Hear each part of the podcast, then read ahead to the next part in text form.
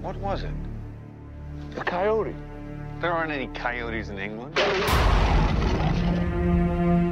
What happened to them? Well, the police report said they were attacked by an escaped lunatic. Must have been a very powerful man. Jack and I were not attacked by a man. It's an animal. A wolf. Did he say a wolf? Yes, I believe he did.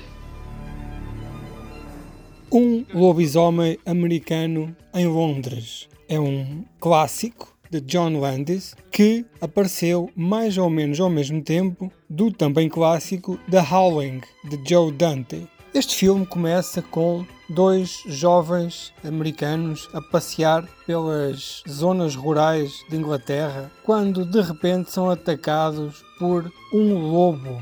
Entretanto, vão para um pub perto da, do sítio onde foram atacados e são recebidos por uma comunidade hostil que olha para eles com cara de quem não está com grandes amigos. Entretanto, eles saem e são atacados por bichos maus.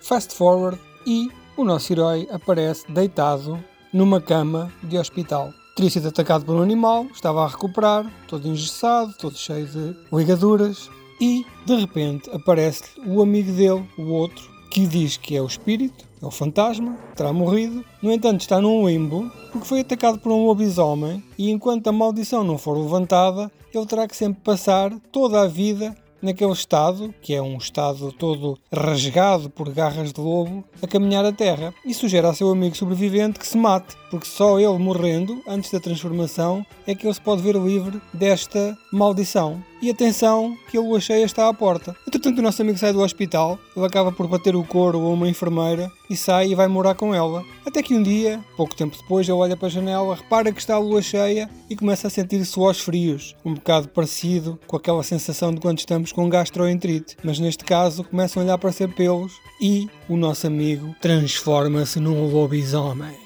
uma transformação de dois minutos que hoje é um clássico para todos os fãs do cinema de terror. Ele então assume a forma de lobisomem, sai para a rua e começa a matar gente, começa a assassinar, acaba por uh, andar pela Piccadilly Circus, aquela praça famosa de Londres, entra no metropolitano para matar gente e no fim, pronto, acaba por ser controlada a ameaça e levantada a maldição. An American Werewolf in London, ou em português, o título, bem traduzido, diga-se, Um Lobisomem Americano em Londres. É um filme de 1981, eh, realizado por John Landis, como falei anteriormente, que está intrinsecamente ligado ao The Howling, que falámos no dia anterior, porque são dois projetos gêmeos que começaram em simultâneo, tendo até o seu diretor de efeitos especiais em comum. Se The Howling apostava muito nos motores debaixo da cara e naquela parte mais mecânica da transformação, o American Werewolf in Paris baseava-se muito nos efeitos de maquilhagem e um exemplo é quando o amigo aparece do além para falar com o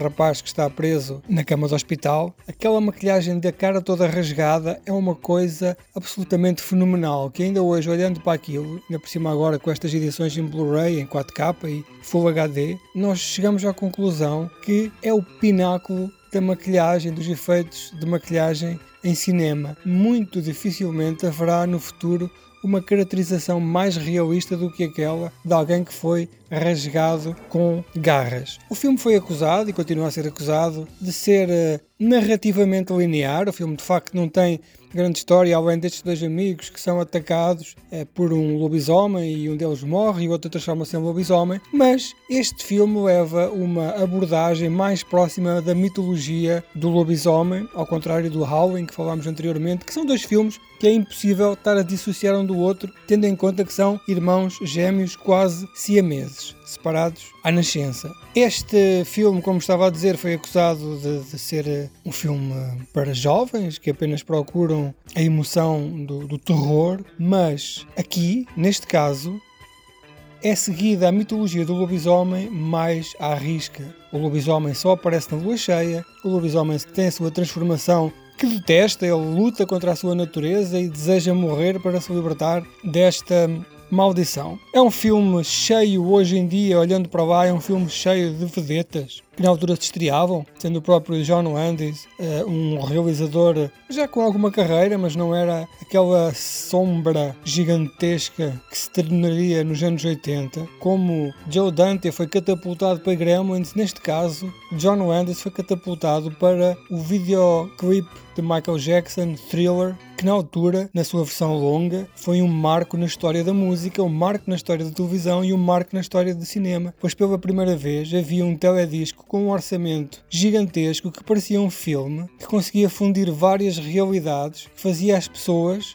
da música irem para o cinema, as pessoas do cinema irem para a música, a televisão fundia-se com uh, cinema, porque havia muita diferença em termos de meios. Na altura, uma série de TV ou o que era feito para a televisão era claramente uh, baixa em orçamento e não tinha aqueles meios de produção de espetáculo que tinha o cinema, e aqui houve essa mistura. Um lobisomem americano em Londres tem então a cena da transformação, que é uma cena mítica, uma cena de dois minutos, porque John Landis pediu para que essa essa cena fosse toda feita sequencialmente. Nós estamos a olhar para o monstro que se transforma e nós conseguimos ver aquela transformação dolorosa de dois minutos, momento a momento, conseguimos ver as pernas a esticar, o pelo a sair, a coluna a levantar, a dor é feita para que se sinta que há ali dor naquela pessoa que se está a transformar as mãos, as unhas a crescer, os braços, as costas a arquear. Toda esta cena continua hoje a ser uma das mais fenomenais cenas do cinema de terror. Efeitos práticos, tudo feito com uh, efeitos mecânicos, com efeitos de make-up e caracterização. Uma coisa fenomenal. Teria uma sequela, um lobisomem americano em Paris, que não tem absolutamente nada a ver com o anterior, talvez só um personagem que seja relacionado da mesma família, mas nada de especial, que é mais uma espécie de filme teenager com alguns laivos de humor. Uh, é fracote, os seus efeitos especiais são muito maus, já tem algum CGI nas transformações que não beneficia nada e que envelheceu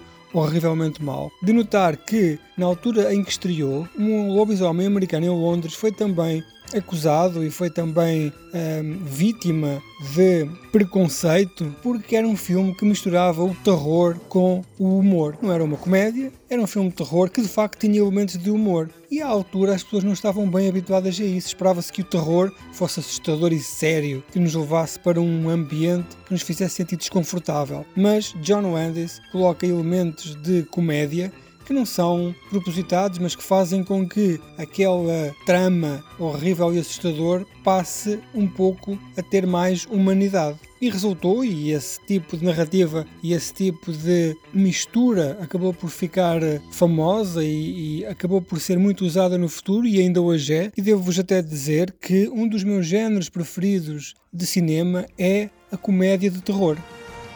David, don't lose control. Control? What control? David, I can help you. No, I'm not safe to be with. You gotta stay away from me.